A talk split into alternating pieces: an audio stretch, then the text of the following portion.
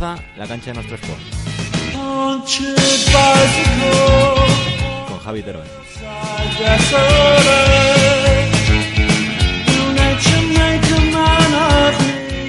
Hola, ¿qué tal? Bienvenidos a este nuevo podcast de la cancha de nuestro sport, donde hablamos pues, de la actualidad deportiva de Valencia, Levante, Villarreal y el resto de equipos de la comunidad valenciana, los que, equipos que juegan siempre en la élite. Y hoy eh, es un día especial porque presentamos al que va a ser nuestros ojos, nuestros no sé, nuestras manos, nuestro todo, la temporada que viene, o la temporada hasta que ya ha empezado, en el Valencia Club de Fútbol. Él es Jorge Ruiz, lo tenemos aquí. Jorge, ¿qué tal? ¿Cómo estás? Buenas, Javi, ¿qué tal? Encantado. Encantado. Bueno, vas a seguir el Valencia esta temporada para nuestro sport y, nada, ¿qué tal? ¿Cómo ves el equipo de esta temporada? Bueno, pues ha comenzado ya la pretemporada del, Valencia, ha hecho un mini stage en, Suiza, en, en Montana Y bueno, eh, el primer partido contra el Mónaco, eh, la verdad que se notó que, que el equipo galo llevaba ya cinco partidos eh, en pretemporada, estaba mucho más rodado que el Valencia. Pese a ello, sí que es verdad que el Valencia mereció, mereció un poquito más, sobre todo al final del partido. Y bueno, este último partido contra el Sion sí que se ha ido demostrando que el Valencia poco a poco está cogiendo mejores sensaciones contra un equipo que también incluso ya había comenzado la liga allí en Suiza. Así que bueno, ganó 0-3 y con buenas sensaciones. Valencia que de momento te ilusiona, ¿no? Viene de la temporada bastante buena, una temporada un poco rara temporada pasada, el equipo pues hasta el mes de enero no empezó a arrancar y desde ahí luego sí que ha sido un cañón. Eh, cuartos en Champions, o sea, que, cuartos y casi para la Champions, perdón, y campeón de, Copa del Rey. La verdad que una temporada que difícil de superar. No sé si temporada tú ves que Valencia pueda quedar mejor en Liga, complicado con Madrid, Barça con Madrid. Y hablaremos también de Sevilla, Betis, Villarreal, que está reforzando bastante bien. Y, en Copa, pues eh, complicado, no sé, la Champions. ¿Te ilusiona la Champions? Bueno, eh, siempre es complicado, ¿no? Pero el Valencia lo, que tiene que tener claro es que el objetivo principal es clasificarse para la Liga de Campeones, que mm. es un objetivo del Valencia clasificarse por tercera vez consecutiva, algo que no lleva haciendo desde el periplo de Unai Emery. Mm. Así que yo creo que ese sería el, principal objetivo. A partir de ahí, bueno, pues en Copa del Rey obviamente es difícil superar ser campeón, pero se puede igualar. Se puede igualar, por eso que el Valencia tiene que llegar lo más lejos posible siempre en esta competición. Y en Champions yo creo que el objetivo es pasar de fase de grupos. Y a partir de ahí, bueno, pues a ver qué rival te toca en octavos de final y qué se puede hacer. Yo, ahí tengo siempre, además el año pasado lo decía, temporada pasada lo decía ya, eh, y más lo dije aquí en agosto y me gustó porque luego pasó esto. Yo en Champions, como aficionado, digo, oye, pues que nos toquen de los tres, eh, de los cuatro equipos, tocan tres, eh, dos perros, por decirlo de alguna manera, como el año pasado, Manchester United y, Juventus, quedar terceros y luego disputar la, Europa League. Sé que el tema económico es importante para el Valencia y sé que la Champions, entrar en octavos, incluso entrar en cuartos, da muchísimo más dinero que incluso ganar la Europa League. Sí, pero en lo deportivo es complicado que el Valencia, visto el nivel que hay en Europa, eh, pase de octavos. Entonces, ¿merece la pena quedarse sin selección europea en febrero? Esa es mi duda que siempre he tenido. Digo, oye, pues compites la, primera fase contra dos equipos gordos, Mestalla disfrutas, seguir al estadio, quedas tercero y sigues luchando por el Europa League como esa temporada pasada que cayó en, semifinales contra el Arsenal. Esa es mi, opinión. Sé que no es de, no sé, a que todo el mundo quiere llegar a la Champions, todo el mundo quiere llegar a la final. Hay que ser realistas. Hay equipos muchísimo mejores que el Valencia, sobre todo en Champions, y lo veo complicado. Bueno, eh, como tú has dicho, económicamente y deportivamente, el Valencia le beneficia pasar de fase de grupos de, la, de la Champions. Además, así creces, no solamente como club, sino también los, propios futbolistas adquieren una experiencia que no tienen. Entonces, sí que creo que el primer año, el año pasado, vamos a catalogarlo de primer año en Champions para muchos futbolistas del Valencia. Sí que no vi un fracaso, o no lo vi tan fracaso, caer en fase de grupos como tercero. De hecho, el Valencia, si hubiese ganado en Suiza al John Boys, hubiese pasado de. Sí, sí, en la mano está de Pogba. Claro, de Fellaini. Sí. De Fellaini, perdón. Entonces, yo el año pasado no lo vi tan fracaso. Por, por, eso, porque el Valencia tenía muchos futbolistas que aún tal vez no estaban preparados para, para pasar de grupos. Se notó la inexperiencia, sobre todo en Suiza. Pero creo que este año ya un equipo que, que ha ganado la Copa del Rey, que tiene futbolistas yo creo que bastante consagrados, sobre todo en el medio del campo, Parejo, Condovia, Coquelán. Arriba también Rodrigo, Gameiro. Yo creo que el Valencia sí que tiene que intentar dar un paso más y no conformarse con jugar la Europa League, llegar lo más lejos posible en la Europa League. Así que desde mi punto de vista sí que nos interesa pasar de fase de grupos y a partir de ahí, bueno, pues si te eliminan en octavos de final, sí que es verdad que en febrero se acabaron las competiciones europeas, pero con la vista ya puesta a tope en la liga, en, acabar cuarto y en la copa. Sí, Así que desde ese punto de vista Y luego tú hablabas, claro, de la experiencia de, de la Champions, de primera participación para la temporada pasada para muchos futbolistas. El Valencia lo que está fichando hasta el día de hoy son jugadores casi sin experiencia, porque Maxi Gómez es como la estrella, eh, el fichaje estrella, y no ha jugado en Europa todavía. Bueno, mentira, que jugó la UEFA la temporada pasada con el Celta, no sé, me hablo de memoria. Pero bueno, que no ha jugado en Champions, eso seguro. De hecho, está muy ilusionado por jugar a la máxima posición europea. Le falta la experiencia. Celisen sí que es verdad que viene del Barça, viene de jugar todo, aunque era suplente, pero viene de estar en el día a día jugando la máxima competición. Y con el Ajax también. Y con el Ajax. Y por toda la sección holandesa, yo creo que sí que tiene, sí que tiene experiencia. Pero el resto, Jason no ha jugado nunca Europa, eh, Salva no ha jugado nunca Europa, veremos si se queda en el Valencia o no. Manu Vallejo no ha jugado nunca en Europa. Eh, es lo que le falta al Valencia. Queda mucho verano, queda hasta el 31 de agosto se puede fichar. El Valencia es especialista en esperar hasta final de mercado para hacer los fichajes, pero creo que la plantilla sí que tiene que mejorar, dar un salto de calidad, traer a dos tres jugadores de 25-30 millones de euros, aunque suene difícil para el Valencia. El Valencia eh, debe 500 millones de euros. Me parece una deuda de 500 millones de euros. Seamos realistas que el Valencia no puede llegar mañana al mercado de fichar a Rafinha por 30, al otro por 50 y al otro por 40, porque no se puede, seamos realistas. Pero sí que queda ese salto de calidad, ese plus que a lo mejor Marcino otro día le pidió a, a Mateo Alemán y a, y a Peter Linde decir, oye, si quieres que compitamos y si quieres que pasemos a la fase de grupo, si quieres que lleguemos lejos, me tienes que dar aquí jugadores de, de garantías. Sí, el Valencia tiene un buen bloque de futbolistas. Lo- la buena noticia es que nadie ha salido del club, importantes, salvo Neto, pero que se intercambió por Zilesen. Hmm. Que ahí, bueno, pues puedes tener una opinión de que sale ganando uno u otro, pero al final son dos porteros de Para mí personalmente gana el Valencia. ¿eh? A mí también, me parece que gana, que gana mí. Valencia. Pero bueno, luego sí que es verdad que se han fichado futbolistas que yo creo que son más a largo plazo, más que Mm. ahora mismo en un, en un presente, como Salva Ruiz, que has comentado. Yo creo que va a salir, va a salir del Valencia. No acabo de convencer a Marcelino en esta pretemporada. A mí personalmente, bueno, llevamos dos partidos, tampoco hay que sacar conclusiones, eh, y más en pretemporada. Pero sí que es cierto que yo creo que sí que viene mejor un, lateral izquierdo, experimentado sobre todo en, Sí. en Europa, que sepa que Gaya es el titular y que su rol es más, bueno, pues en este caso secundario. Y también, bueno, Manu Vallejo sí que es verdad que ha convencido más a Marcelino, pero yo traía un delantero. De hecho, bueno, suena Leao. Veremos si al final. Un buen bicho, ¿eh? Le hago... Son 35 kilos. Veremos si. Pero Peter Lim siempre apuesta por jóvenes promesas. Ya lo hizo con André Gómez, Cancelo, Rodrigo en su día. Negredo. es una excepción, pero sí. Pero Peter Lim sí que suele sí que suele apostar por jóvenes jugadores porque tiene el yo creo que el pensamiento de que luego les va a sacar una rentabilidad económica. Sí, que tiene como trampolín, como trampolín el Valencia y luego saca rendimiento. Entonces, bueno, pues por ahí sí que es verdad que yo creo que el Valencia debería fichar eh, mínimo tres o cuatro jugadores más, un delantero, un mediocentro que tiene nombre y es Rafinha, que creo que va a venir, y luego un lateral izquierdo que sea suplente de Gallá y un defensa central. Suena, bueno, Otamendi yo creo que es una utopía ahora mismo por Sí. lo que cobra, no, no Por la por- fecha. 6 millones netos. se tiene que bajar la ficha. Es, Es complicado, ¿eh? es la condición, pero hay más centrales en el mercado. Sí, sí. Suena la guardia. A la Guardia le gustaba mucho a Marcelino, estuvo a punto de llegar al mercado invernal. Al final llegó Sobrino del Alavés, que también se le busca salida. Sí. Y todo dependerá también un poquito del futuro de Rodrigo. Eh, Rodrigo Moreno, eh, en la celebración de final de Copa parecía con la despedida, parecía que el Valencia lo iba, lo iba a vender, lo iba a traspasar. Mm, Todavía no, no ha traspasado, no han llegado ofertas No ha llegado Valencia, oferta. Las que han llegado no le, eh, les gustan al, club. El 8 de agosto es cuando se, se cierra el mercado de la Premier League, que es eh, la, la liga que tiene paste, que tiene dinero en, en Europa, y veremos lo que ocurre. Yo creo que ese partido 8 de agosto, Rodrigo se queda en el Valencia, Rodrigo se va a quedar en Mestalla. O sea, sí o sí. Yo creo, ya, desde ya, yo creo que Rodrigo se va a quedar en el Valencia. No va a llegar, desde mi punto de vista, ninguna oferta que, que al club le convence y sobre todo al jugador, que ya dijo que si se iba del Valencia era para dar un salto en adelante en su carrera. Ahora, eh, equipos como el Nápoles, para Rodrigo no ha sido un salto, o no lo ha considerado así. Italia. Económicamente, quizá económicamente la ficha le pueda aumentar y eso le puede interesar al futbolista. Pasa que Rodrigo es un jugador, eh, a mí personalmente eh, me ha gustado siempre, lo que pasa que siempre ha sido discutido. Rodrigo llegó aquí hace creo que cuatro temporadas, eh, fue el primer fichaje de Peter Lim por 30 millones de euros y la verdad que jugó un par de temporadas muy malas. También es verdad que no juega delantero, juega siempre por la izquierda, la época de Nuno, la época luego el, el año el año brutal con ahí, ahí estará Neville. Neville y toda esta gente que vino aquí a, a pasar un poquito el año al sol. Y se queda que Rodrigo, la temporada anterior, la temporada pasada, se le jugó muy bien. Esta temporada, mm, alguna, algún destellito en algún partido, sí, el hat-trick que metió contra Getafe en la Copa del Rey, goles importantes que metió también, por ejemplo, en Getafe, con la que le metió importantes besándose el escudo.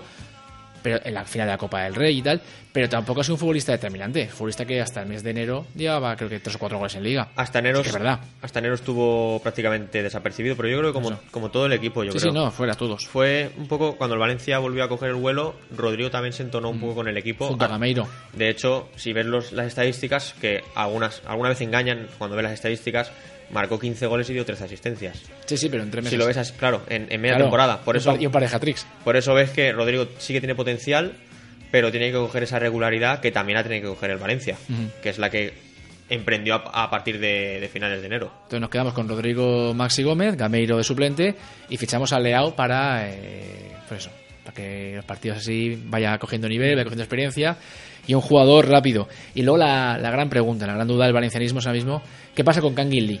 El futbolista coreano, de subcampeón del Mundial Sub-20, balón de oro de ese Mundial, un futbolista con una clase eh, brutal.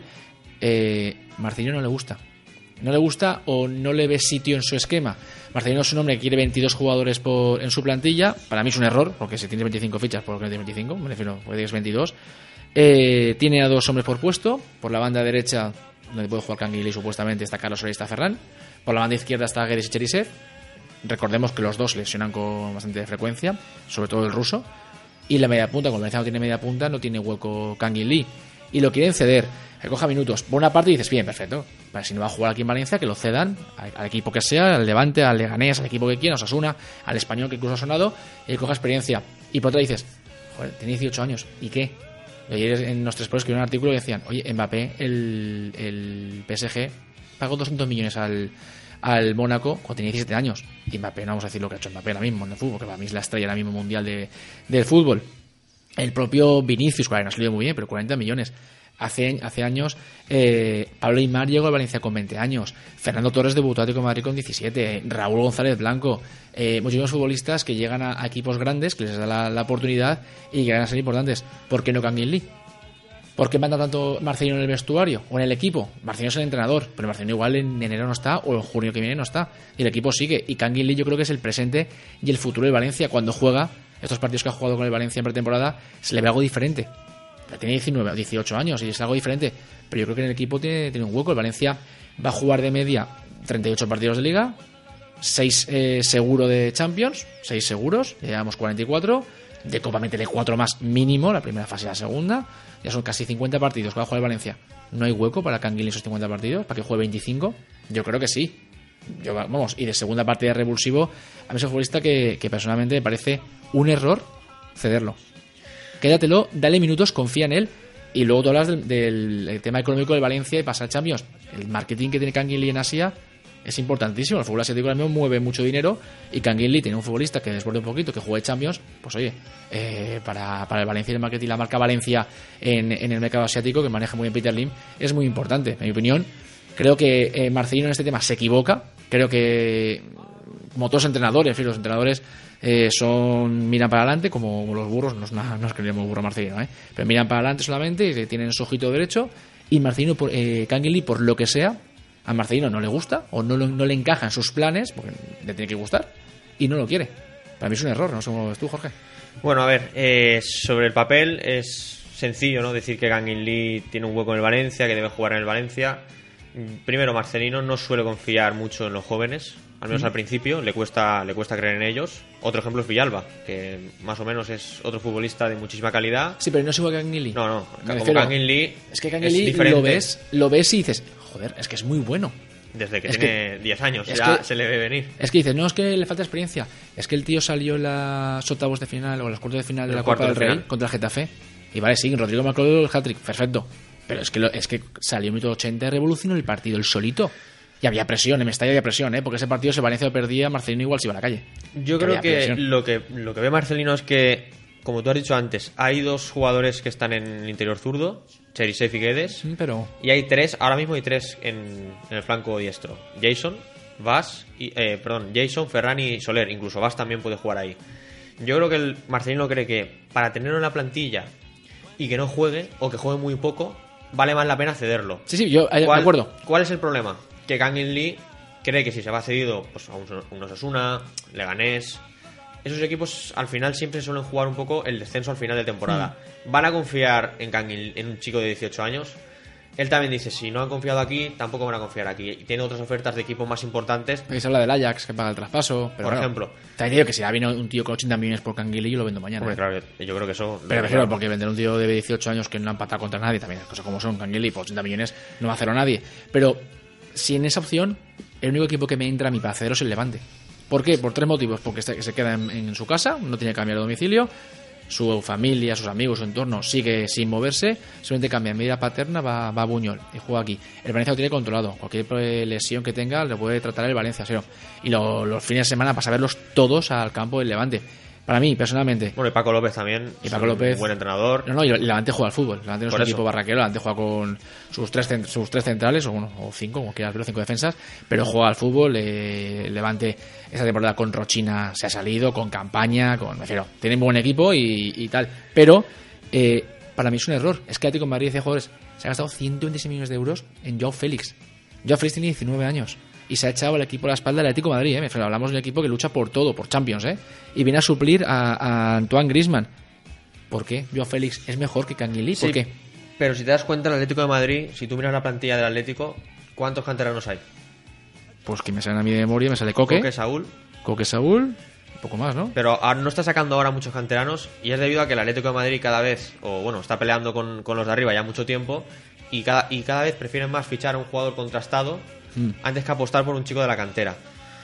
Sí, Yo creo que eso también está pasando un poco aquí, que Es- prefieren fichar a un extremo zurdo, prefieren tener a Cherisev antes que a Kangin Lee. por Estoy de ejemplo. acuerdo, Jorge. De acuerdo contigo al 100%, ¿vale? Y, si me- siempre vende más lo de fuera que lo de dentro. Desgraciadamente en esta vida es así. Pero estoy dando Joao Félix, que ha metido 10 goles con el Benfica. Me refiero, tampoco Joao Félix ha jugado en el Chelsea y ha marcado. No es Hombre. Mbappé, que ha ganado un mundial. No sé tú qué piensas, pero para mí el fichaje es desorbitado. Desorbitado, por esto te digo, 126 millones por Joao Félix y le dices, no, no, tú vas a llevar a 7 de Griezmann, que se Claro. ha sido el estandarte del club últimos 5 temporadas, y queremos que lo des todo porque ha sido el fichaje más caro de la historia de Atlético de Madrid. Pero es que el el Real Madrid ha fichado a Jovic por 60 millones. También. Que Jovic jugaba en el de Frankfurt, que sí, que llegó a semifinal de la, de la UEFA, muy bien. Pero ¿quién es Jovic? Con todo mi cariño, ¿quién es Jovic? Que igual en la jornada 16 ya 25 goles. Luego, pues no creo que ni juegue. Pero, ¿sabes lo que quiero decir? Sí, bueno, Sí, hecho- vamos a apostar por Canguilí. Sí, bueno, yo, yo, si, yo si fuera entrenador sí que Pero apostaría. es que, perdona, que- que- Sí, sí. Eh, el año pasado, temporada pasada, el mes de mayo. No, es que el Ajax, ¿cómo juega el Ajax? Casi llega a la final. No llegó a la final de milagro de la Champions. ¿Cómo juega el Ajax? ¿Qué tal los jugadores? Que si de Jong, que si de Light, que si de otro. ¿Por qué? Y todos, oh, el Ajax, el entrenador, hay que ficharlo. Porque apostaba por chavales jóvenes. Que les salió bien. Joder, eh, perdón. Vamos a hablar eh, de apostar por Canguilí. Yo no digo Canguilí titular mañana. No. Pero Canguilí que vaya jugando. Y si está mejor que Cherisev, porque Cherisev pues, es un tío muy peleón y muy jugón, pero el Cherisev eh, da lo que da. Da lo que da Cherisev. Guedes la temporada pasada dio lo que dio. Es verdad que estuvo lesionado, pero le costó mucho. Le costó mucho al fichaje estrella de Valencia. Quédate con, con Kangin Lee. Hay muchos partidos. Partidos contra el Rayo. Bueno, no que en esta temporada no. Pero partidos, no sé, Mallorca, el Valladolid, eh, Leganés. Equipos que vas a jugar miércoles, domingo y domingo. Tengas descanso.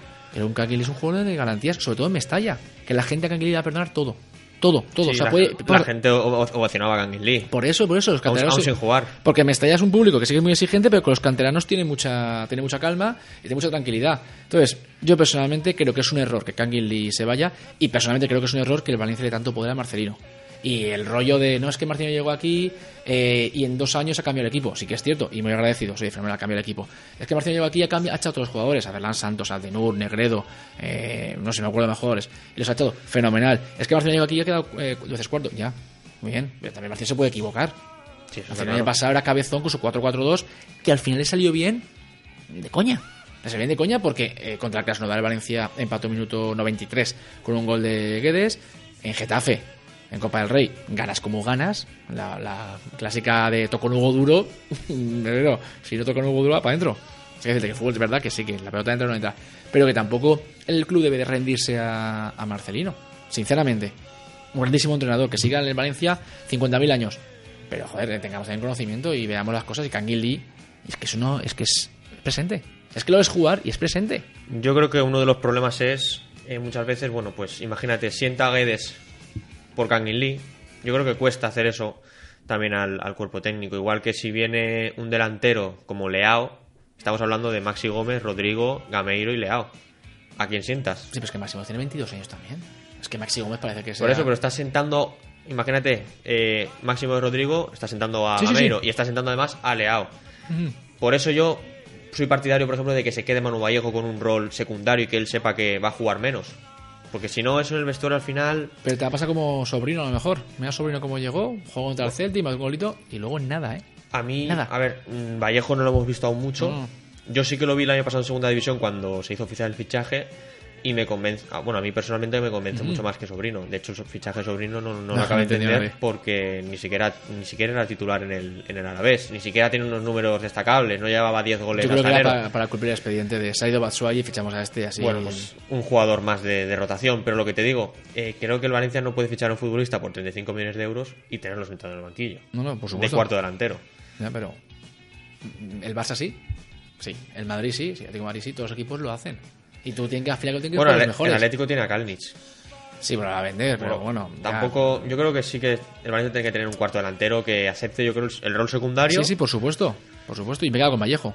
Claro. Y Jason, pues ya veremos lo que pasa con Jason. Jason, eh, la duda es si se va a quedar el Valencia Ferran o lo va a ceder. Yo cedería a Ferran Tú también. y me quedaba Jason, Es que al menos Ferran- por lo que he visto.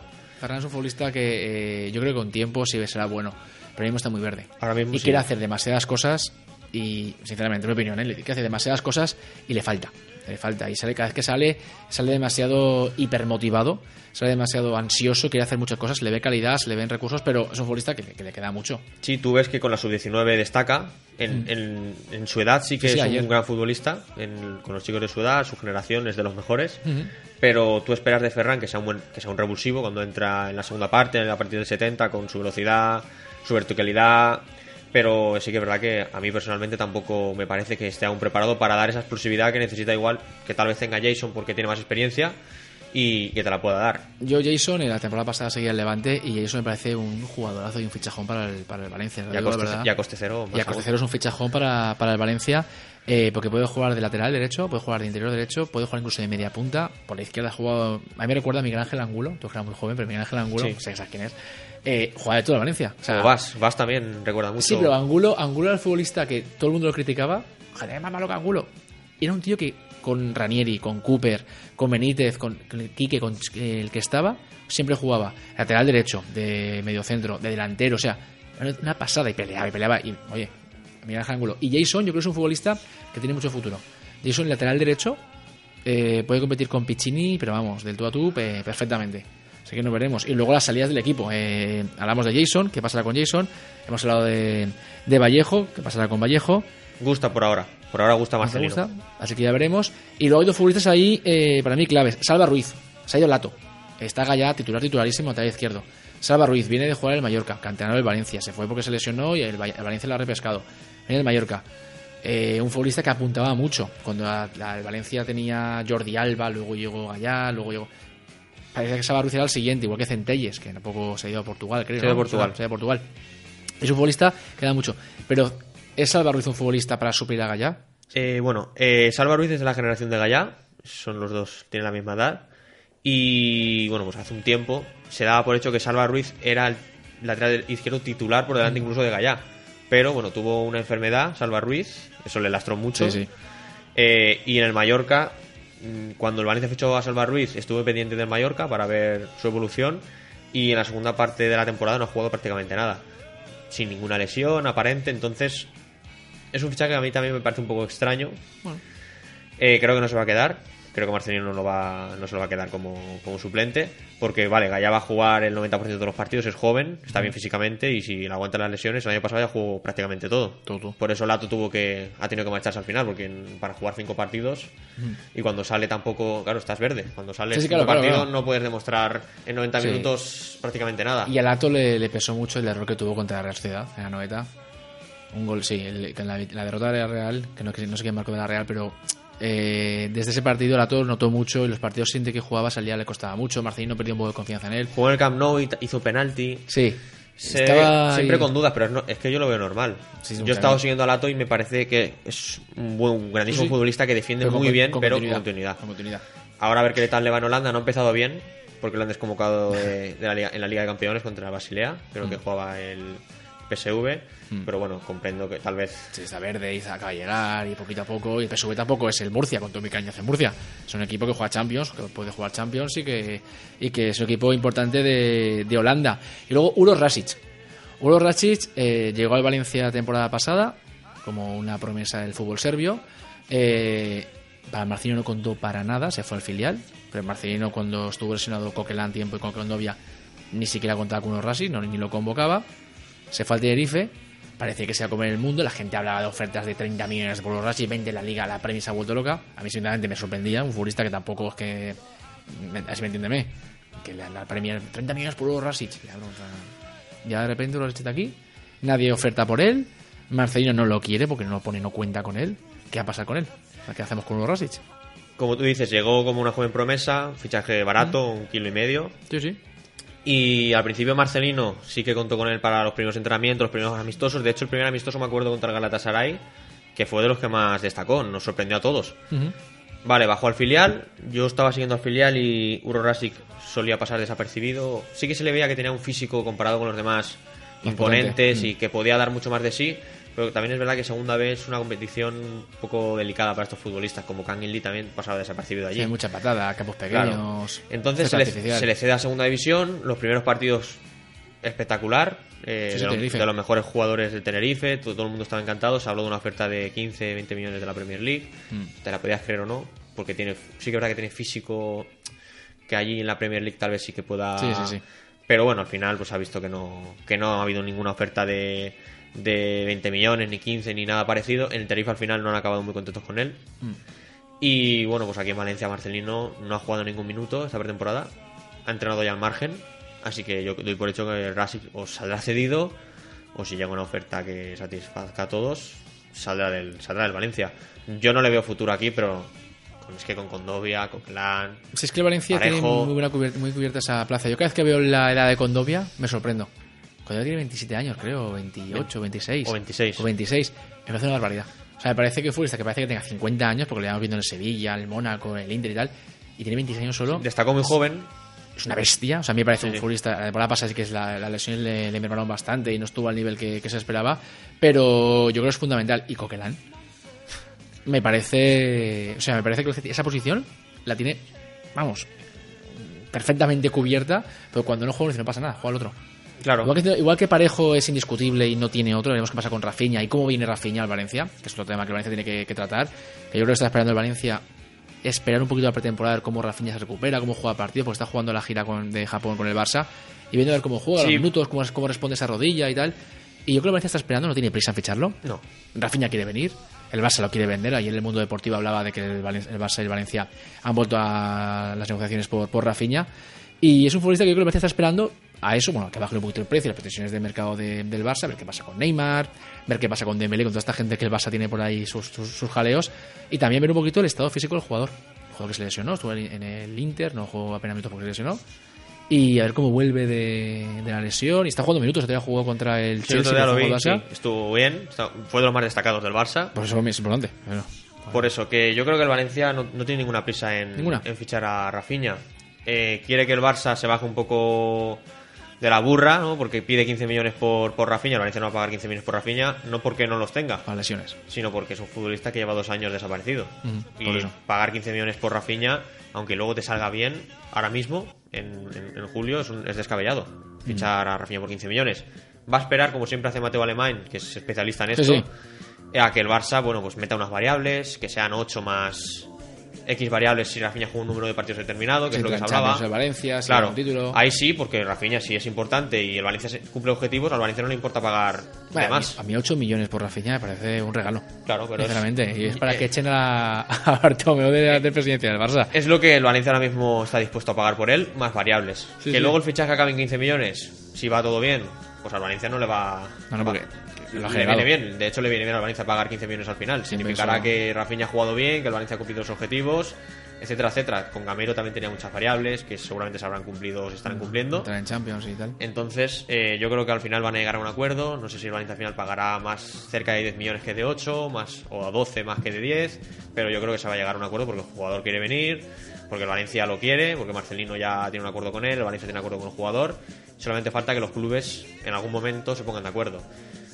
Así que yo creo que Rafinha va a jugar en el Valencia. Y bueno, eso sí, no va a venir como titular, no va a venir como, como pieza clave, pero. Pues yo fíjate que lo veo titular, ¿eh?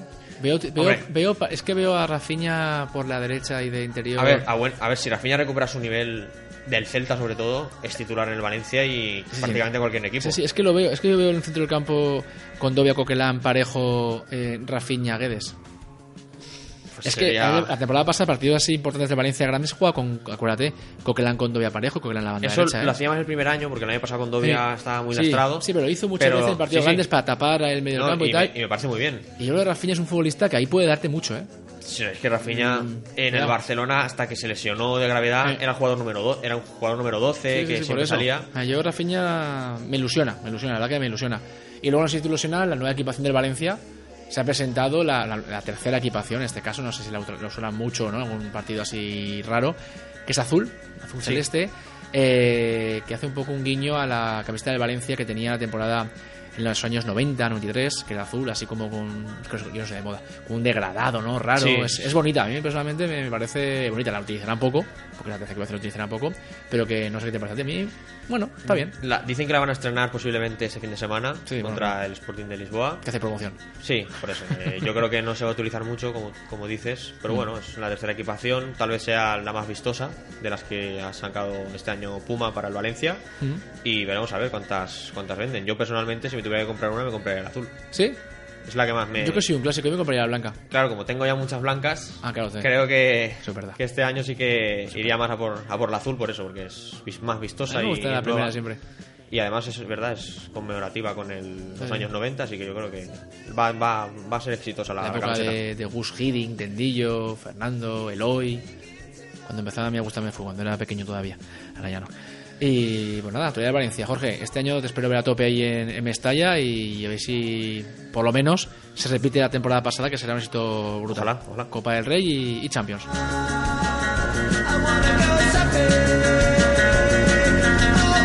Y los que también están trabajando, pero un poquito más abajo en Murcia, es el, el Levante. Dos partidos de temporada, de pretemporada, derrota y, victoria. Derrota frente al Villarreal en el Saler, victoria el otro día eh, frente al Murcia con un gol de Hernani, un futbolista, el portugués, que ilusiona a la afición levantinista, eh, con también un gran jugador de Sergio León, otro futbolista que también ilusiona al Levante, de- procedente de- del Betis.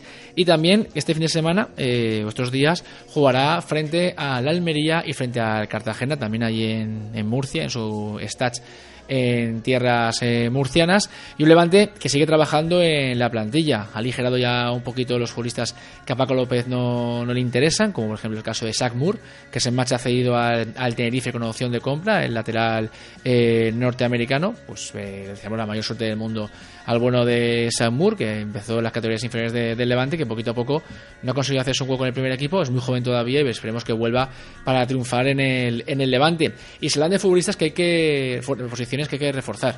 Eh, Jorge, has hablado de la delantera del Levante, está todo el mundo pendiente de Borja Mayoral, el futbolista que el año pasado jugó cedido por parte de Real Madrid en el Levante. Empezó un poco flojete, pero al final se hizo un puesto en el 11 titular de- del equipo de Paco López.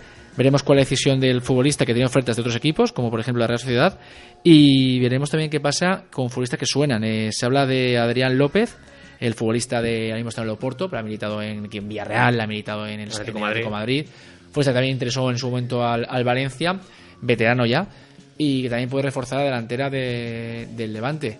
Veremos lo que pasa, veremos el Levante, no sé qué te parece a ti los fichajes, yo creo que está reforzando bien el equipo, mantiene la estructura de la base el año pasado, con Bezo sobre todo, Bezo es un gran fichaje. fichaje estrella, pero ya jugó cedido y la verdad que a un nivel exagerado en el, en el Levante, mantiene, parece, a campaña, No va a llegar una oferta de 30 kilos. yo creo que no va a llegar, Y si la llega, bueno. pues fenomenal para el Levante, pero es un Exacto. jugadorazo campaña y me recuerda a Parejo sí, de, para mí es. del Valencia. Sí, sí. También por las críticas, ¿eh? porque Campaña es un futbolista muy criticado. Porque como arriesga tanto, pierde balones. Entonces la gente ahí de Ciudad siempre está un poquito. No, Con... no, sí, sí, pero muy. Es un futbolista perfil parejo. Sí, sí. Totalmente. Sí, sí. A balón parado es una auténtica barbaridad. Eh, Bardi, como decir de Bardi, que eh, creciendo con el equipo poquito a poco, temporada a temporada, iba a esta su cuarta temporada y está creciendo poquito a poco con el, con el Levante. Y sobre todo arriba, pues, pues Morales. Yo creo que el estandarte del equipo, la rapidez, el desequilibrio, el gol, eh, el levantinismo por, por bandera y acompañado de Sergio León. Sergio León, a mí me parece, para el Levante, un fichajazo. De hecho, las declaraciones, eso, que eso también, futbolistas son, si es verdad o mentira, pero decía que desde que se enteró que el Levante le quería por el mes de abril-mayo, lo tenía claro, quería escuchar más ofertas, se quería ir para acá. El partido Levante-Betis, que el Levante le metió 4 al Betis, Sergio León estaba emocionado de ver a la grada del Levante. Son declaraciones que a mí me sorprenden, porque un tío andaluz que se ha criado allí eh, diga que quiere dejar el Betis por jugar el Levante, me sorprende. Igual que el Soldado dijo que en Granada, que de pequeñito era de Granada. Me sorprende que un tío de Valencia, que ha jugado toda su vida en el Madrid, sea de Granada. Bueno, también dijo que, cuando, que se lo pasó mejor en el fútbol cuando jugó en el Villarreal. También a me sorprendió eso, pero bueno. un poquito también. Sí. Le gusta Pero bueno, el- tampoco Sergio León en el Betis dejó de ser ya titular, dejó de tener minutos. Hmm. No me sorprende tanto que si te llama el Levante, que es Sí, un sí. equipo ya consolidado en primera división y que él sabe que en el Levante puede ser titular y se puede hinchar a marcar goles. Yo a mí no me sorprende tanto que el futbolista, bueno, pues cuando escuchó el Levante dijo, ¿por qué no irme irme al sitio de Valencia, bueno, pues a jugar, a lo que no hago aquí, jugar y marcar goles, que es lo que además le gusta, lo que ya demostró en los Asuna. Y luego otro futbolista que interesa, que suena, está libre, es Radoya, el serbio, si no me equivoco, de, ex del Celta de Vigo, medio centro defensivo, que al Levante le vendría, vamos, como dicen por ahí, de perlas, porque es un futbolista que esa posición que Levante con Buksevich, eh, al final sí que acabó bien, pero Paco López no contaba mucho con, con el futbolista, también es serbio, Buksevich creo que sí. Me Sí, suena, ¿eh? al, de- sí, al principio no, sí que verdad monte- que no... o montenegrino. Cuidado con esto que. Creo que es montenegrino, no, no, no sé, eh, te hablo de, de memoria. Pero al principio no gustaba, luego acabó bien y creo que Gudel, eh, Gudel digo yo, eh, Radoya a, a, a coste cero es un gran fichaje para, para el Levante. Para reforzar el centro del campo junto a Campaña, junto a Bardi. El Levante juega con un 5-3-2 siempre. Con Campaña, temporada pasada de la Campaña, Bardi y Buksevich, muchos partidos. Eh, media punta para, para Rochina, otro, otro jugón. Y yo creo que el Levante está haciendo un equipo muy concienciado, haciendo las cosas muy bien. Sé que es verdad que le costó presentar a su área deportiva, como, como llaman ellos, el director deportivo, les costó presentarlo, pero antes se notaba que estaba trabajando en los despachos. Y creo que está haciendo un equipo bastante importante. Falta ver las salidas, ver qué pasa con Moses Simon, Simon, pasa con futbolistas así que no acaban de rendir al nivel en, en el- en el Levante, pero que. Eso era por hablar.